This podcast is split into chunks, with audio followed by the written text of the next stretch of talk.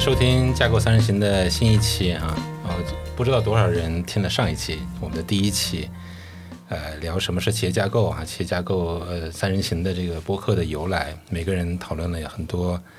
呃自己的一些经验啊，以及觉得企业架构呃可能对于听众的一些帮助。嗯，我听起来还挺虚的啊。对，这这一期呢，我们就聊这个虚的话题。嗯，为什么会有这样一个话题呢？就是在我职业的早期，其实就已经产生过很多这样的感慨。这个感慨可能来自于我，也可能来自于我的同事。呃，程序员他认为第一个很虚的事情是 PM 啊，这个不是不是产品经理，是这个项目经理啊。所以很多人其实不耻于去做 PM。对，这个成天都是吆喝别人说：“哎，你干这个，你干那个啊，那活干的怎么样了，是吧？”然后就背着自己去向领导汇报，多虚啊！一行代码不会写了，现在。嗯，今天我们聊的话题呢是架构工作虚不虚，实不实啊？尤其是企业架构，跟我刚才讨论这个例子，我觉得有一点异曲同工之妙。嗯，到今天，这个工作的虚和实仍然在萦绕在一些人的大脑里面啊。这个人是谁呢？就是娜娜。呃，娜娜还写了一篇文章，就关于架构工作的虚和实。我觉得先请娜娜来介绍一下吧。就是，哎，你为什么会觉得这个话题对自己一度还是个困扰？当然，我不知道现在解决了没有哈。我觉得可以先聊一聊，呃，对于这个话题的一些想法呗。嗯，好的。嗯，关于被评价为务虚这个事儿，其实我相信，对于很多在做企业架构相关的工作，或者是在做架构相关的工作。的朋友里，其实可可能是一个心病，因为他确实有大概两两年多的时间一直是我的一个心病，因为我其实是一直特别特别在意外外部评价的这样一个性格，然后嗯，就是不少其实不少朋友有跟我后来有跟我聊，他说哎，娜娜你现在是不是呃不做技术了？我说嗯，我现在不做技术了，我我说我现在是企业架构师。那我的朋友大部分的反应就是，哦，听着很高大上，那是不是平时都做一些务虚的工作呀？那那我其实之前的一个回答非常非非常窘迫，因为因为我回答是吧，我又觉得对方其实觉得我做的事情没有价值。那我回答不是吧，那其实我做的工作好像其实是有点虚的，所以其实嗯，其实一直会面临很多类似的挑战。关于你的工作是不是务虚，是不是没有价值？那那其实不管我是从甲方到乙方这样的评价，感触是越来越深的。原来在甲方的时候，我会觉得，嗯，我往下去做一些落地实施的时候，我我我的一些同事会挑战我。那其实现在我作为乙方的客户，其实很多的一些人也会有类似的一些挑战。那很多大家呃会说你站着说话不腰疼，然后其实对于企企业架构师来说，我觉得真正的从你的工作中去获得一些高评价，现在其实是非常非常难的一件事情。那我其实在这个呃整个历程中，其实是想通过一一些思考，让自己得到一个释放和解脱，大概是会。好的，先先别走那么快啊，走那么快就没什么可聊的了。马上马上自己解脱了，我们聊啥？对我，我觉得先先聊一聊，就是你会被很多人认知为虚的表现是什么？哎，我觉得我，比如说，我就觉得有些人挺虚，因为他只会做 PPT 啊，有的人就就会画表，是吧？有的人会画画图，然后对对，有的人这个就是会做汇报，哎，特别擅长做总结归纳啊，他这个。汇报特别井井有条，结构清晰哈，但是没有一件事是跟代码有关系，就是不是一个代码贡献者。我觉得很多人会对这种有认知，但这是我的认知啊，我不知道你们，比如说在企业架构这个工作中，日常，呃，你不管是你自己身上发生的，还是你看别人身上发生的，哪些具体的工作或者现象，很容易被判定为是一一件很务虚的事情，能举几个例子吗？那我来举一个切身的例子，就是在之前的一次面向客户高层的一个汇报中，是一个很大型的一个规划成果的一个汇报。然后整个会场上很很多很多企业相关的一个人，大家其实或多或少都会被这个规划所影响，所以都被都被喊过来去开这个会。然后会上可能像我们团队的一个一个 PM，然后在前面可能滔滔不绝、舌灿如花。那最后可能后来我就中间其实我觉得就有点累了，我去卫生间，然后休息了一会儿。然后看到几个几个客户，他也去了卫生间。然后当时大大家就在聊，哎，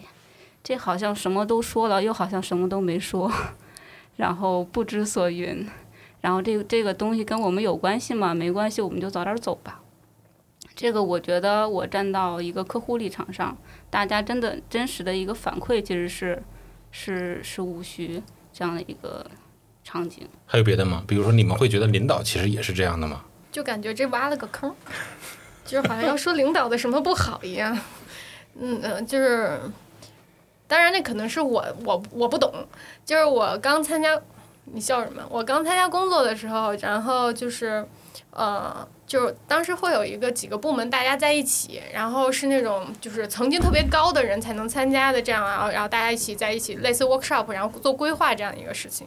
然后当时是有几个名额，说小朋友可以报名旁观，可以参与一下。然后我就是那个报名旁观的小朋友，又从来没有经历过这样的事情。然后我已经记不得当时大家在聊什么了，我只记得是大家说的每一句话我都听不懂。每一个字儿我都能听明白，但也有可能是当时我的专业领域知识还不够。当然，嗯，当然就是当大家去总结的时候，其实我发现，嗯，说啥呢？那种感觉就是好像都说了，好像跟我身边的事情有关，好像跟我日常工作有关，又好像我又不知道我该做些什么，就是这样的一个一个状态。然后再有，我脑子里可能出现，就刚刚问这个问题的时候，我脑子里立马出现了一个场景，就是。之前呃跟一一一一个一个朋友或者一个客户，当时一块儿他们去开了一个大的一个会，去规划说，呃未来大概是两个月我要做哪些事情。然后其实规划这件事情其实很落地的一个事儿，但在这个规划之前呢，呃老板会讲一下明年我的目标是什么，然后我们要达到什么样的呃目的，然后呃等于我们整个的。啊，方向是什么样子的？然后我们需要怎样达成？然后就结束了。然后接接着呢，大家就开始各自做各自的事情。然后当时我的一个感觉就是，中间好像断了那么一档。我好像就觉得上面说的特别对，底下做的也特别好，但是我挂不上，就是这样的一个感觉。所以这是让会让我觉得会有那么一些些虚。这是我的个人个人的经历的状态。就冬雪刚才聊到的这个，呃，断档的这个感觉，其实，呃，在我的职业生涯中也会有。我我我有时候，呃，会在，呃，我有时候之前我会经常提到一个中场的概念。我认为，就是所谓的虚和实，它中间是缺少一个传接的这么一个点。所以我们要有一个中场，比如说一些，呃，架构师可以上面去对接管理层或业务层，然后再往下去对接一个落地层，可能会让这个虚会更实。对，因为我自己是从实。也经历过实，也经历过虚，所以对这个感觉会有切肤之痛。对。哎，我补一个，就是就是因为我的视角是产品经理视角嘛，之前就是你就是刚才招芳也说从他的视角，就从产品治疗视角来讲的话，就是举个例子，我们之前会说说产品经理会要知道商业模式是什么样子的。我最初的状态是我为什么要知道商业模式是什么样子的？就是它对我做产品有影响吗？因为我当时做的一些功能呀，或者说做一些模块呀，或者说那一一些位置，有什么关系呢？因为产品已经定义好了放在哪儿，然后我照着这个业务往下，因为更多的是 to B 产品嘛，照着这个往下做就好了嘛。嗯，我关心商业模式干什么？然后那哪一个模块跟我之间有什么关系？我其实没有想明白过当时。所以当时我就会觉得啊，产品经理都要知道商业模式，都要知道这个产品的愿景是什么样子的。啊，好的，所以我掌握了几项工具，仅此而已。刚刚大家聊的，我脑海中浮现了一个画面，就是感觉是两个鱼缸，然后两个鱼缸可能涂满了黑漆，鱼缸里面有好多鱼，然后这个鱼 A 鱼缸里面的鱼看不到 B 鱼缸的事情，B 鱼缸也看不到 A 鱼缸。感觉就好像是虚，有有的时候这种这种黑盒的一个感觉，会造成我们对虚这样的一个一个感受，更主观上的一个感受。对，而且我之前做产品的嘛，做的就是娜娜规划出来的那个产品。我当时的状态就是，你规划那么多干什么？你告诉我功能是什么样子的。所以我会觉得，那你规划那有什么用呢？就是当时其实我可能说说还我我我我之前有个朋友形容这个就是啊，你做的这个有点高级，我听不太懂。就这样的一个状态，就包括我现在也会听到有人这么描述我，当时我当时就是这么描述娜娜这样的一个状态的，所以就是很高级，然后跟我有什么关系？嗯，感觉越听越委屈。呃 我觉得，所以所以刚才大家每个人介绍了对于虚的工作类型的这种表现哈，每个人都提了一些呃呃现象，包括自己经历的，包括观呃观察到别人的一些表现，呃，就让我想到就是虚认为别人工作比较虚，我觉得这里面可能存在一些问题哈，存在一些观察的一些角度，就是呃有有一种角度是因为我在拒绝去理解你。啊所产生的，所以我很很容易抛出这样一个判断，说你这个太虚了，不如我这个实哈。我我觉得还有另外一种是在传达这些信息的人，他其实没有选择到一种比较好的方式去传达到对方。嗯，第三个角度是这个虚的工作到底意味着什么？是不是有存在务虚的工作的必要？我觉得就这三个方面，我觉得也许我们可以值得一个一个来来聊一下，对吧？就比如说第一个，有多大程度上是因为你或者别人其实在拒绝去了解对方的工作，所以我们想当然的给出一个非常简单直白的一个判断，说太虚了，嗯，还是说这种可能性其实并没有那么多，我们可以去讨论另外两个方面。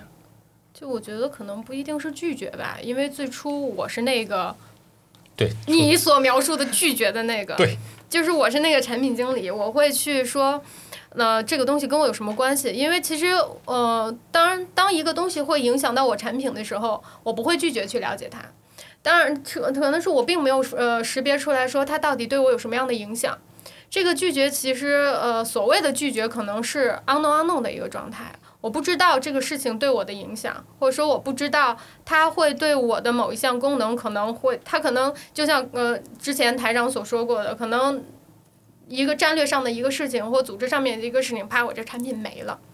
可能之前是没有跳出来原来那个状态，让我去看说，呃，我这个产品存在的意义是什么样子的。就是最初就是当我聚焦在某一个功能的时候，我可能不会去想这么多。当然，当当然，当我聚焦在我这样一个产品的时候，我可能会考虑我产品周围的事情。当然，我可能也看不了那么广那么远。呃，这可能是我因为我聚焦的问题，造成了说我不会往出看，或者说我没有动力往出看，这样的一个状态。OK，我觉得针对于技术人员，比如说他们可能呃存在一个工作惯性，他可能在他那个工作的惯性里边他出不来，所以很多情况下一个直觉是说，无论你做出什么改变，他第一感觉就是 no，他会他会拒绝去这个理解或者是去消化你这个东西。但是当你创造一个机会去跟他深入沟深入沟通之后，我觉得是他是可以去对这个需做一个理解拆解，比如说尤尤其是像技术人员跟这个产品经理或项目之间项目经理之间的矛盾。如果这个做一个深入沟通，打开打开这个颗粒度，可能哦，其实这样是挺合理的。无论是从产品设计上，还是从这个技术设计上，可能对产品的整个演进、技术演进都是非常合理的。对，所以对我觉得可能沟通很重要。对就刚刚像招芳跟冬雪都聊到，就是聚焦，或者是我们的一个就是所关注的一个范围。其实更抽象一点看，它其实是一个问题范围，或者叫一个小的一个问题空间。那每个人因为他自己独特的一个知识的一个属性，他会相对聚焦在一个问题空间里面，然后去发挥他的一些专业特长。那当会不会当这样的一个空间离另外一个空间过远的时候，两个空间完全不通信的时候，或者从根本上就没有任何关系的时候，可能会觉得虚。但如果它其实跟我们空间是相近的，啊，有沟通的时候，即使它，即使它，比如说是跟我们内容不一样，我们甚至都不会评价它是虚。所以总结看我，我可能会感受到的是，比如说，当我们离一个特别远的空间，然后它本来应该跟我们有关系，但是它没有产生任何关系，或者我们期待有关系，但结果我们落空了。这个时候，这种期待的落差会让大家给一个负面的评价，比如说是虚。OK，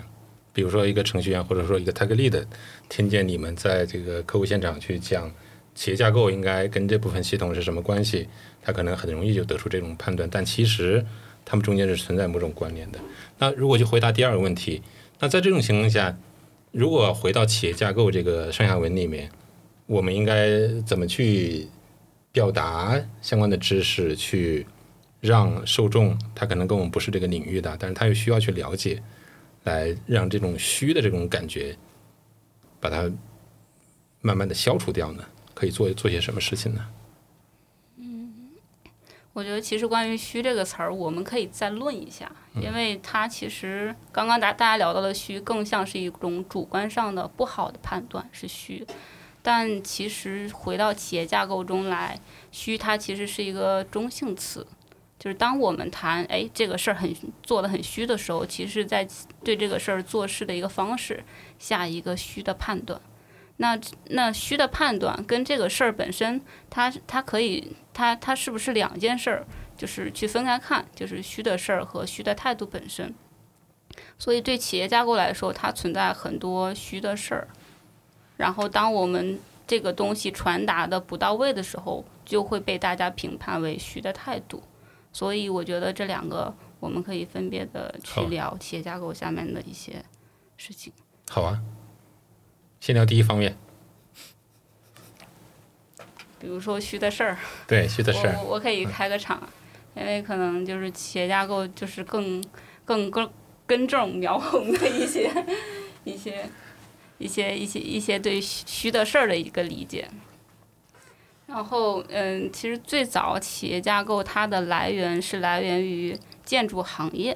那建筑行业当时有一个一个一个做做相关理论研究的一个人，他发现其实不论是建筑行业还是一个复杂的企业，里面其实有大量的复杂关系，需要从不同的视角和维度去描述，才能把这个复杂关系描述清楚。那当他描述的时候，他发现其实里面涉及的相关方很多，比如有人是做规划的，他的视角是站在很宏观的视角；有人是做落地的，是做施工的，他的视角是非常微观的视角。所以，其实，在企业架构之中，会同时存在宏观视角和微观视角，并且两个视角之间需要经过很多层的知识传递，将整个企业给构建出来。那其实，呃，刚刚所说的虚的事儿，大多数情况下，我们可以在脑海中映射为宏观视角。那相反的，实的事儿可以去映射为企业架构中的一些微观视角这样的一个一个概念。这个是从从企业架构在事儿上的一个一个映射关系。嗯就从我的角度上来讲，我可能就是相对来讲，就是我理解的虚，它叫一张蓝图；我理解的实，它叫会到底。可能就是可能我们现在喊的很多口号叫一张蓝图会到底嘛。就是首先我们就是画这张蓝图的时候，当我会到底的时候，或者说我要把这张蓝图落地的时候，我其实会觉得这张蓝图可能有点虚，因为我没有看到说呃这个功能长什么样。或者说我没有看到说这个房子怎么建，我就一定会觉得这个东西是虚的。但你不能否认的是，我画这张蓝图的时候，我非常实在的在画，我是全心全意的在画这张蓝图。所以其实这是呃，就是两个视角在看这个东西。当我真的在做这件事情的时候，我是就像刚刚娜娜说的，我是非常认真，以非常踏实的态度在绘这张蓝图。那当我要把这张蓝图绘到底，要把它真正的落地的时候，我落地的过程，我也是认真实在的在落地，没有任何一个没有任何一个人会是，就是真的不认真的在做事情。但是当我们跳出来自己的视角的时候，或者说真的就在站在自己的那个区域内的时候，我看到这张蓝图，我没有看到我想要的东西。我就会觉得它在我的视觉里面会是虚幻的，它可能边界没有那么清晰，内容没有那么详实。但当我在绘制这张蓝图的时候，我就像比如，就像之前台长会举过一个例子，这张地图哪怕是一张中国地图，我的焦距调到说我看不清，呃是呃看不清里面的道路呀什么的，但是它的边界一定是清晰的。所以在我绘蓝图的时候，我一定是认真的把我需要表达的东西表达清楚，然后接下来的事情就是再把它里面应该有的东西再表达清楚，一层一层把它展开，然后把它去做真真正的绘到底这件事情。嗯嗯听东学听东学这么说，我就知道为什么为什么这么虚了。完了，那周姐刚才呃给了一个一个挺好的启发，我觉得就是，即使我们做的是宏观或者是虚的事情，当我们以务实的态度或者求结果、求实际效果，然后求问题解决这样的态度去做的时候，我们是务实的态度。那其实这样的一个情况，我觉得对于像哎我这种企业架构师来说，我觉得他是对我一个更正向的评价。那其实我其实。比如果说无论我做什么事情，只要我做的是宏观的，都评价为务虚的这样的一个态度的时候，我其实也会对这个职业来说也会很委屈，然后甚至相关的从业者都会有这样的一个感受。呃，因为企业架构本身就是一个从不同视角的呃角度去看的一个问题。比如说，我们可以看到有业务架构、应用架构，还有数据架构等等技术架构。呃，就比如说这个，刚才东学也提到这个服务蓝图，可能从这个确实在落地过程中，从一个规划人员的视角，他觉得已经他考虑已经很很完善了，因为他是从这个企业呃企业这个应用架构规划人员的视角去看。对，但是对于比如说对于落地人员，确实他会觉得虚，是因为他可能哎这个他他没有看清楚。或者说我们这中间缺少一些连接和演进方式，让他看到我从你这个呃你现在规划的这个应用架构怎么一步一步迭代到我现在的这个我现在的架构。对，还有一个是我我现在的应用还有一些，比如说我有一些我现有的应用现状系统，那你这个规划可能跟我这个呃现在的这个系统的差距可能会有一些这个，比如说差距比较大，我演进成本比较高，这可能是这个。比如说，这个技术人员他看到的，他所谓的虚，是因为他不认可或不赞同也好，他是觉得成本比较高、比较难，所以这是一个视角的问题啊。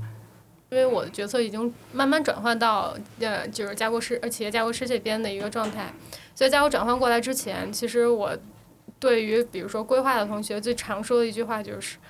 你这个对我的指导是什么？你来，你告诉告诉我，我这产品该怎么干。” 就是可能心里是这么想的，但是说话不会这么不客气，但确实是这样，可能就是把娜娜怼哭的那个呗，就是，所以其实嗯、可能是就是刚才张张芳说的，大家站在不同的视角上面，大家都是专注自己的事情，企业架构师专注自己怎么规划，然后我就是规划出来的东西要落地的人专注于怎么落地，所以每个人都会有自己领域内说要解决的问题。然后对方没有给自己解决，也没有给自己指导，我就会对觉得对方没有用。那你规划出来对我没有用，你就是虚，就是这样的一个状态。所以我当我转换就转换成那个虚的人的时候，可能到时候就会被指着骂说你规规划出来这东西没有用，特别虚。其实我就能非常的理解了，因为我之前就是骂人的那个。所以就看起来，就接着冬雪刚才的一个例子说，其实大多数情况下，我们会发现一个现象，就是做规划的团队，它跟实施的团队之间会缺少一个让彼此定位，就是彼此定位或者彼此将彼此的一个服务支撑关系进行共识的一个过程。大家都倾向于说我在守我自己的边界，这个是我们就是一般。更加更加熟悉或更加无意识的一个行为。那如果如果换一个角度，比如说大家主动的去建立这样的一个彼此踏一步的共识，然后互相迈进一步，那或许像东学刚才所说的，当当我站在一个整个企业视角去看的时候，或许很多矛盾都能化解，然后其实从各种关系上都能变得更加轻松。从一定角度上来讲，因为我自个儿是从从做最细节的东西开始，慢慢做这种虚幻的东西，呃，做过来的。然后其实一路就是从实到虚，然后再往上看，哎，底下挺实在的呀，就是这样的一个，可能是一个一层一层往下看的过程。就当我现在做企业架构的时候，或者说当嗯反反着来吧，这轱辘掐了，就是当我 当我做那个业务分析师的时候，我会觉得产品设计那一块儿。有一些虚，因为他他没有办法指导我说这一个细节的功能交互该是什么样子的。当我在做产品的设计的时候，我会觉得上面的解决方案会有些虚，它没有够到我这个产品到底应该做成什么样，做细节应该是什么样子的。当我 当我现在当我做解决方案那一块儿的时候，我会觉得整体的规划或者说战略方向等等这些对我来讲有点虚，因为我不知道它到底要指导我这个解决方案往哪个方向落。所以这其实是一路走上来，慢一步一步往上看的时候，每一步在自己踏入之前都觉得它是虚的。OK，所以所以因为你们在聊的时候，我有感觉啊，就是虚。认为对方虚，这个工作内容太太务虚了，像是一种对自己的一种保护。就是哎，我目前还没有领领会你的意思，或者说不知道你这个你在说什么，或者说你的你会给我引入很多变化，我很容易去判断你现在太虚了，没有我现在做的实，其实是对自己的一种保护。我觉得这种这种事情在企业架构师的日常工作里面应该是经常会发现的，因为企业架构师。做的工作就是在去做某种程度的变革，因为它会对呃已有的这种系统边界流程啊各方面都会产生很多的影响，从而去梳理流程啊，从而去优化这个结构啊，让整个系统让整个企业的呃战略也好，或者说投资也好，往一个更加正确的一个道路上去走。那那它必然会对已有的系统会产生。已有的人，他们的事情会产生很多影响。我觉得这是一个，呃，很自然不过会发生的一个事情啊。我觉得我们刚才一直试图为了保护娜娜，在给企业家老师证明啊，啊，但我其实换了另外一个视角，我是觉得，其实刚才说的都都挺有意思的，就是大家需不需更多站在立场上看，跟我有没有关系？嗯，其实这个我们反过来讲，我觉得那企业家老师有没有问题？我觉得也会有问题。就是各打五十大板，我觉得刚才娜娜那点提的特别好，就是其实现在大家对行对企业家老师对我们有一个直观的印象，就是你们高高在上，天天跟着领导在一起画 PPT 做汇报哄领导开心，然后呢，你的事情要么就压给我，我就必须做，你也不服我的实际，要不然你发现你你就不搭理我，那我爱怎么做跟你没关系，中间是断层的，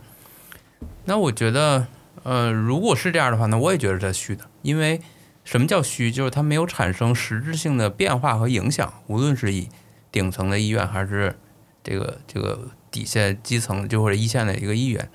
所以呢，如果我们站在企业家老师，我觉得我们也得反思，那企业家老师到底是一个什么样的一个角色？他是一个高高在上的角色，我是面对领导出规划，底下人必须遵从，还是他是一个就跟我刚才中台，他是一个服务的角色？我其实最终我做的，如果做的东西对一个企业没有任何影响，那我觉得就是虚的，因为没你做不做都一样嘛。那如果我产生影响，那对什么产生影响？一定是在我们在一线，或者无论在业务上、在组织上还是在系统上，会对大家有影响，会有关系，我觉得才有价值。所以大家那个味道可能是对的，就不能说哦，你感受不到是你的问题啊，我们这个太高端，你理解不了是你很局限，井底之蛙。我觉得也不是这样的意思。那反过来，我觉得现在企业架构，嗯，行业里看到很多优秀的企业教师，包括我们，其实也在反思，我们是不是会变成一个就像咱们 s o w o s 的倒三角的结构？我不是一个站在拿着一个圣旨做管理宣旨的过程，而是我可能站在一个服务的视角。那这个服务视角可能就像我原来举的 K 十二教育一样，我既要满足企业整体的利益和目标。但同时，我也需要服务于那个孩子，我需要让他真正的享受到我们或者感受到我们做这件事情对大家的价值。就是那这样的话，他才能我们其实是一个承上启下，又让这个公司的家长能得到一个整体上的一个一个目标或者战略的对齐，又能让那个孩子或者我们说每一个产品能在这里边少走弯路，能够够走更走捷径，或者在整体上达到一个大家的共识，我们再把那个腰部填充，把中间层填充，对上对下，我们都应该是一个服务的角色。所以现在我们咱们团队其实我们在做完一个规划之后，我们就像刚才娜娜说的，我们会花很多的时间去跟一个一个产品对齐，我们会知道这件事情不是说，也不是说直接交给要求你，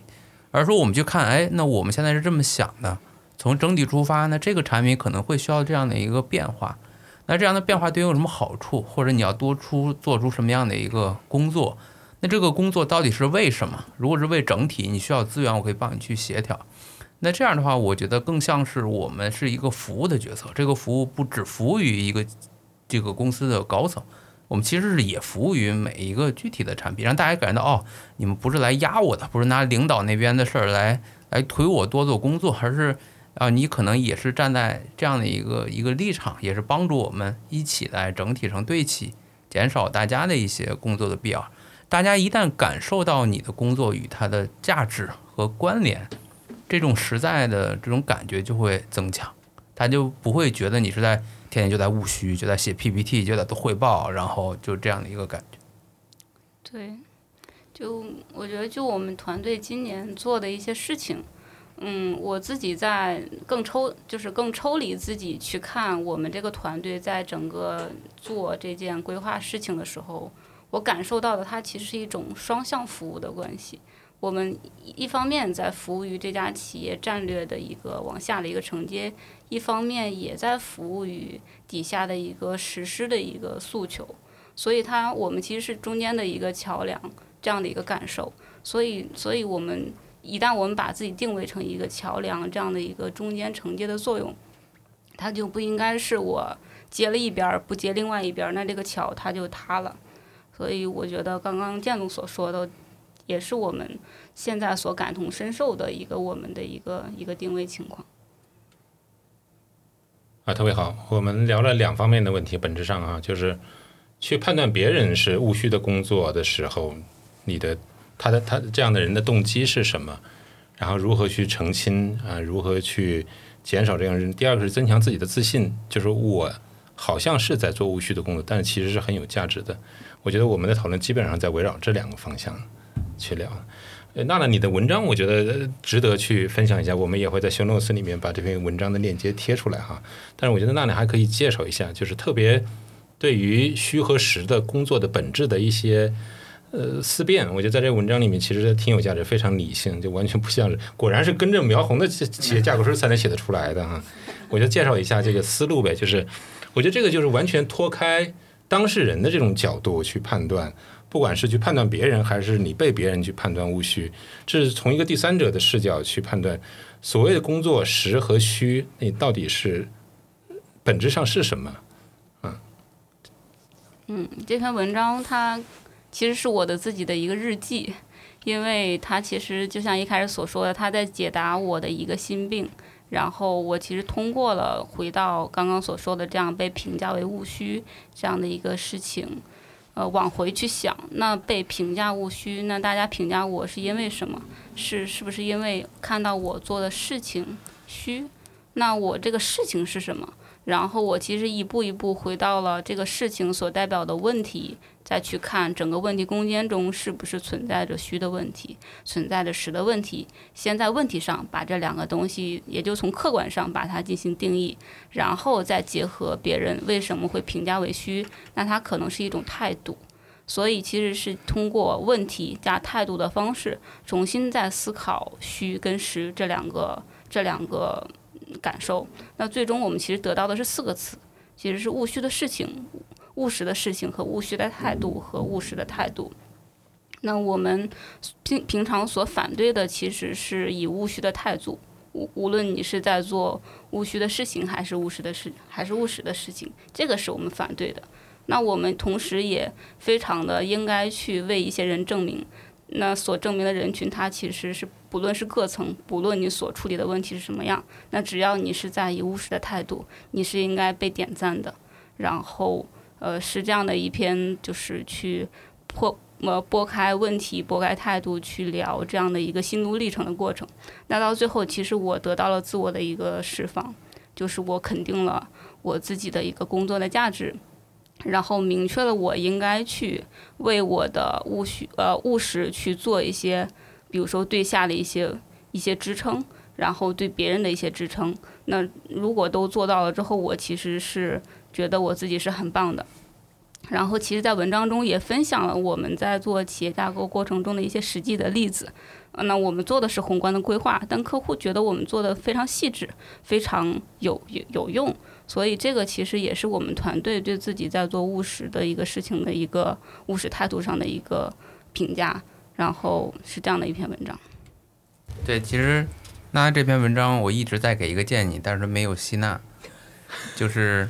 我觉得因为务虚，我总觉得有一点点贬义。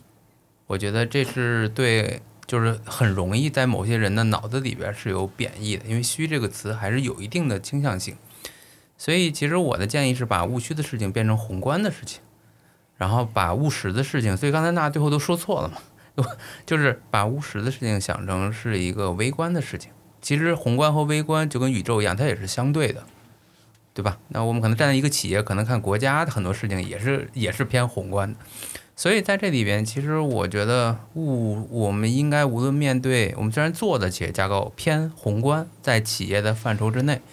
但是我们应该像刚才东野说的，我们像绘制一个地图一样，我们要追求精准、精确、实用、有价值。然后，那这样的是一个非常具体的目标和实在的东西，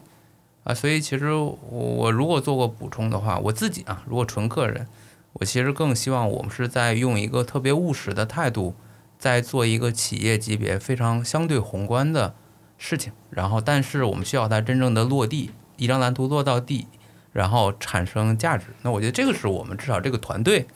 现在我们自己的一些一些共识和一些基本的底线和原则。我就做个补充。好的，这一期咱们就聊到这儿吧。我想这一期内容虽然是从架构三人行的角度去给出关于务实务虚工作的一些呃思考哈，但是我觉得其实适用于所有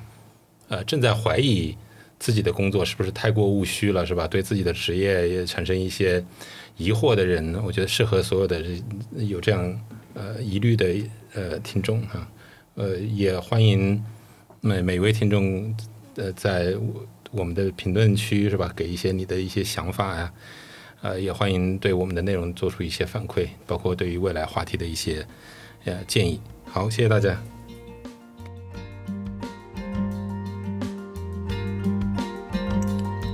欢迎收听架构三人行，在这里我们可以深入软件和架构的世界。通过工具、技术和趋势释放架构潜力，并获取专家见解和实用的建议。你可以在小宇宙、苹果播客、Spotify 收听到我们的节目。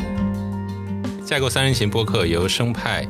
津津乐道提供专业录音间和专业罗德设备的支持，并提供内容托管服务。谢谢。